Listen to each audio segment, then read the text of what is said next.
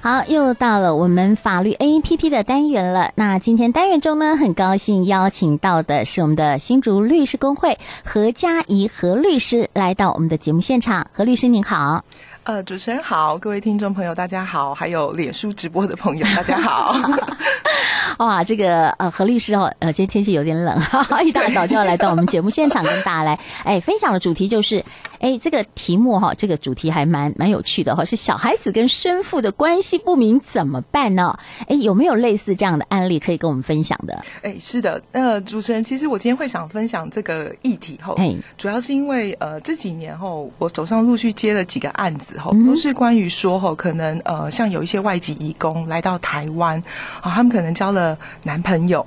生了小朋友哈，一种可能是爸爸不想认，另外一种呢 是妈妈呢。可能因为在原来的国家中，他有他自己的婚姻关系，是，然后爸爸认不得这个孩子。那当然，我们再讲一个最有名的例子，就是我们的那个台塑集团的创办人哦，王永庆先生哦，跟呃罗文元哦，他们的一个所谓的一个婚生的一个确认的一个关系哦，这其实是大家应该耳熟能详的案例了。是，哦，是，呃，这个蛮有趣的。我刚我刚一想到，我就想到，哎，小孩子跟生父关系不明，就是去验 DNA 嘛。但是，哎，验了之后该怎么办呢？哈。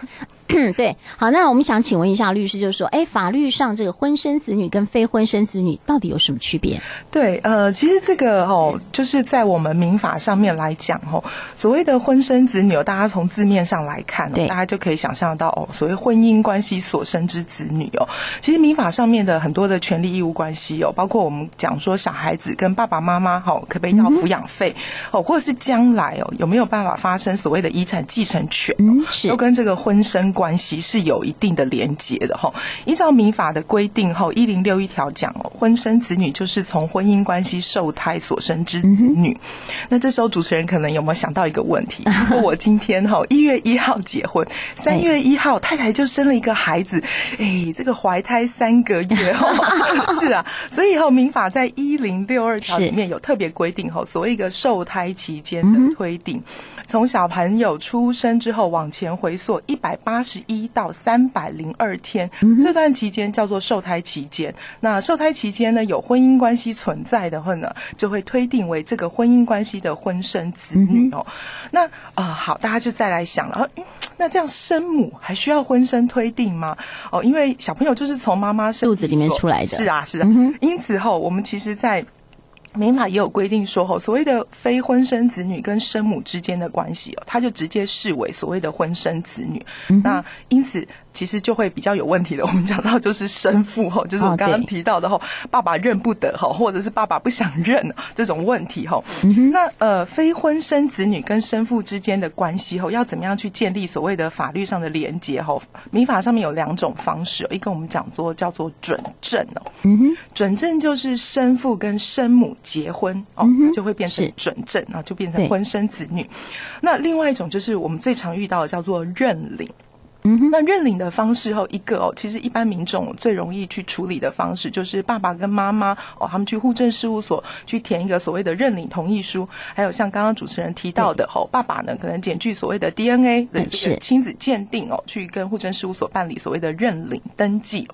那另外民法还有一个规定哦，就是如果生父今天有一个抚育的事实。哦，那这时候呢，也可以视为认领哦。什么叫做抚育的事实哦？实物上面我们最容易看到的哦，大概就是爸爸可能会固定付一些抚养费，是哦，或者是说呢，哎，他们小时候其实就有一起生活啊，共同的拍照啊，哦，我们可以举这些照片作为一个证据，作为说爸爸其实你是有抚育的事实的哦，不要想要赖的哦。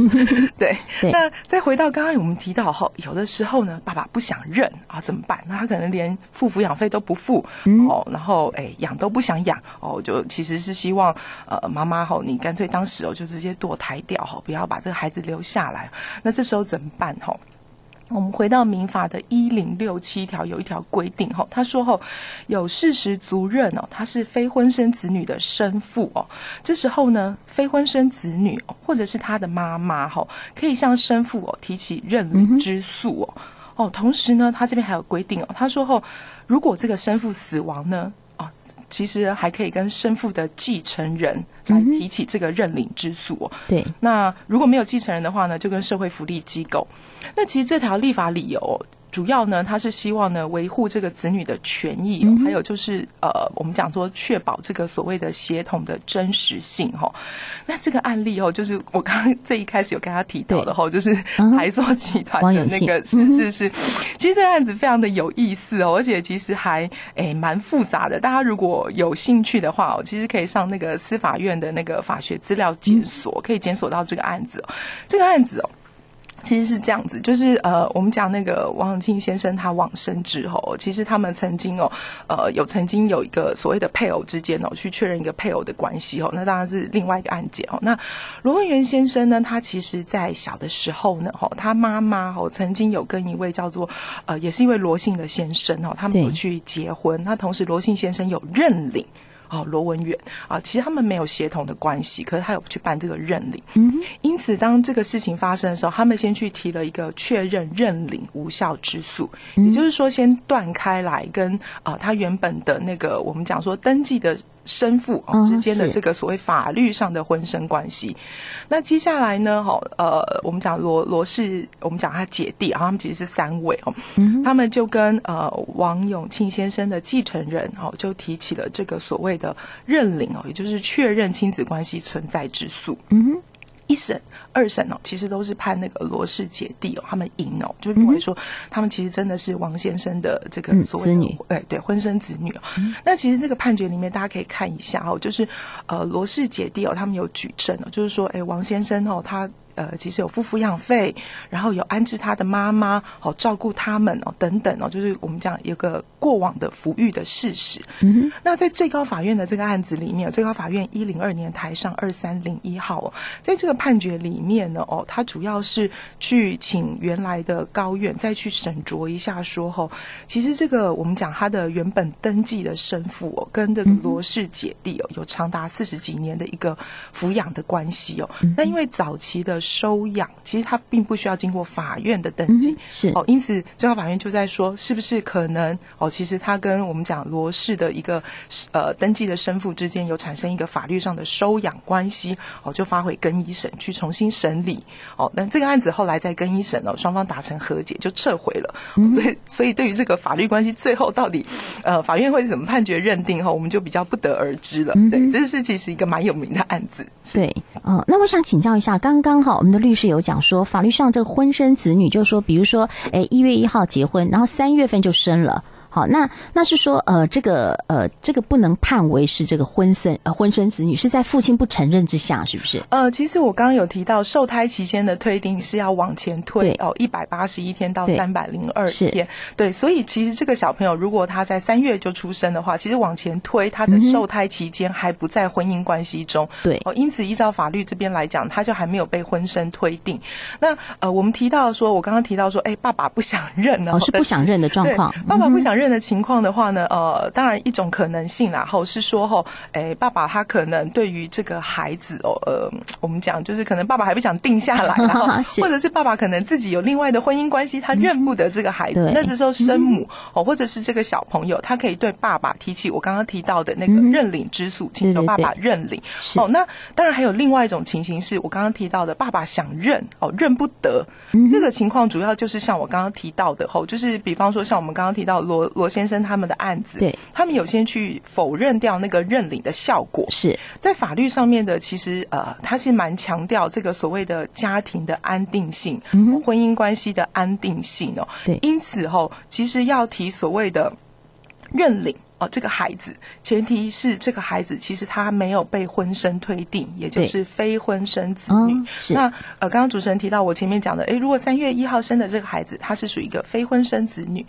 那他的真正的生父，哈，其实是可以呃依照像 DNA 啊，哈去办理这个认领的，哈，也就是说，他虽然有这个婚姻关系的一个登记的那个，哎，我们讲配偶在，但是不见得他是所谓的生父。呃，我比较担心的是哈，因为现在很多人都是先有后婚。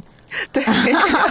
这先有后婚之后，这一定还不足十个月嘛？哦，对呀，那那怎么办？呃，如果像先有后婚的话，就是我们刚刚提到的哦，他可能呃，如果双方父母呃，应该是说生父生母没有意见的话，对，当然就可以去户政事务所办理认领，这就不会有问题。对对对，那如果假设像生母哦，他可能有意见，或者是生父有意见，那当然可能就要透过法律来确认亲子关系之诉。那呃，另外一种可能发生的状况，就是我们刚刚一直提到的哦，如果今天哦，哎，我们讲妈妈好了，如果她可能在婚姻关系之中外遇了。嗯哼，哦，那这时候他跟他的配偶可能结婚已经五年了，对，所以他生的小朋友其实是受婚生推定的。嗯哼，哦，那就是假设我们讲说，哎，他可能他的先生哦，就是在我们法律上面会被认定哦是这个孩子的婚生父亲。嗯哼，那这时候我们讲小王怎么办？小王觉得说，哎，我怎么可以让我的小朋友被别人养呢？叫叫别人爸爸？对 对对，所以这时候我们就回到说，如果今天被推定是别人的婚生子女的时候，这时候。生父要怎么样争取自己的孩子哦？哎，对对，那就是所所，我们就刚提到所谓的一个婚生否认之诉和婚否认子女之诉。这个诉讼哦，其实是一个呃非常特别的诉讼哈，在法律蛮严格限制他的提起的当事人哈。目前现行法规定可以提出的人哦，就是我们刚刚提到的登记的夫啊、妻啊，还有子女，还有以及继承权受侵害的人。对，所以主持人有留意到说，生父其实。没有主动提出的权利，是，而且这提出来还会牵扯到另外一个，就是这个呃婚外情的嘛。哎，是啊，对，没错，主持人讲的很好哦。其实立法者考量的就是他希望维持这个所谓的家庭关系的安定性。嗯哼，如果今天这个登记的夫妻哦都没有意见，那第三人其实你呃不应该介入。这个我们讲婚姻的一个安定性哦，是的，所以其实有这个立法的严严格也很有意思哦，跟台湾的我们讲说那个法律的观念哦，或者是人权的一个变化哦，其实蛮有关系的。最早期最早期在民国二十五年的时候，只有先生可以提否认子女之诉，他认为说哦，被戴绿帽子的是先生，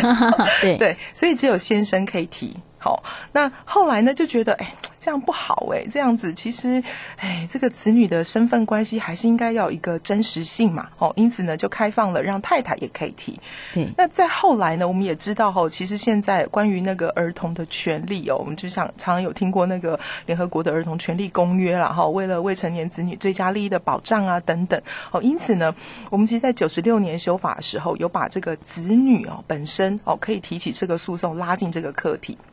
那子女呢？因为他可能知道的时候，也许还很小哦。基本上来说，我刚刚提到的哦，可以提起婚生否认之诉，我是要再从知悉起两年内为之。那如果今天这个子女他还未成年人呢？哦，法条呢也把它放宽到说，哦，他从成年后的两年哦，还是可以来提起这个所谓的婚生否认之诉。哈，那另外呢，后来又有在开放，就是所谓的一个继承权受到侵害的人。哈，这个部分呢，其实呢是呃，我们在讲。然后就是在呃，在在那个所谓的家事事件法里面哦，有一个规定哈，也就是说继承权受侵害的人哈，他在呃我们讲被继承人死亡之后的六个月内哈，他可以提起哦这个所谓的婚生否认哦。也主要也就是在维持啦，哈，我们讲就是在维持这个协同的真实性的一个想法哈。因此呢，这三个身份里面呢，主持人就有看到，就是生父哦，确实是不在这个允许的范围哦。那当然这个部分呢，其实学说啊、实物上嘛，一直都有一些争议哦。那。大法官的释字的第呃五八七号哦，是肯认目前的立法啦，然后就是觉得说生父不能够提起啦，这个部分目前是和宪的。那当然后续就看立法者愿不愿意开放了。是的，嗯，好，那再请教一下，就律师就说，呃，如果我是生母或是非婚生的子女，我可不可以要求说生父要负担这个抚养费？那将来是不是可以继承他的财产？是的，其实我们刚刚最前面有提到，如果我今天有婚生关系的时候，我就会有一个抚养。费哦，抚养权的一个请求哦，在一零六九条规定哦，非婚生子女的认领的效果，它可以溯及于出生的时候哦。也就是说，今天如果生父哦，他被确认这个认领关系存在，跟子女之间有一个婚生关系的话，他必须要按月给付哦这个未成年子女未来的抚养费。那当然，生母的部分哦，其实也可以跟生父请求他过去代垫的抚养费。那而且代垫抚养费呢，在目前的时效是可以有十五年的一个请求的。是的，嗯，是。啊，那最后请教一下，律师就说，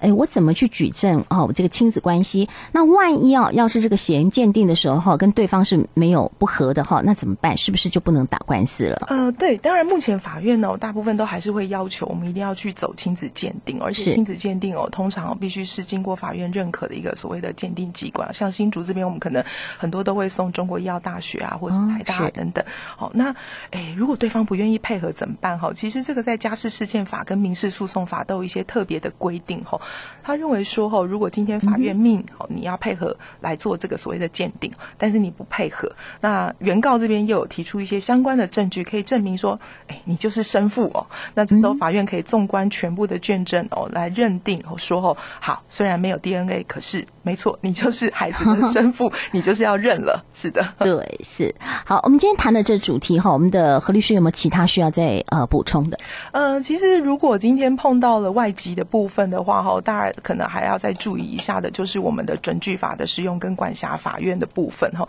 那当然，管辖法院部分依照现在家事事件法哈，以未成年子女所在地，大概没有什么太大问题。不过准据法可能就涉及到国籍了哈。对，到底呃原来的婚生呃的父母是哪一个国籍哦？他该不该适用该国的法律哦？这个部分可能就还要再细部的去探讨跟研究了。嗯，是哈，啊、呃，其实哈，今天这个呃主题呢，要探讨的问题很多。那因为介于我们时间的关系哈，所以没有办法详谈啊。我们希望呃下次有机会再邀请我们何律师来到我们的节目当中来跟大家来呃做一个详细的探讨。谢谢主持人，好，我们谢谢律师，谢谢您。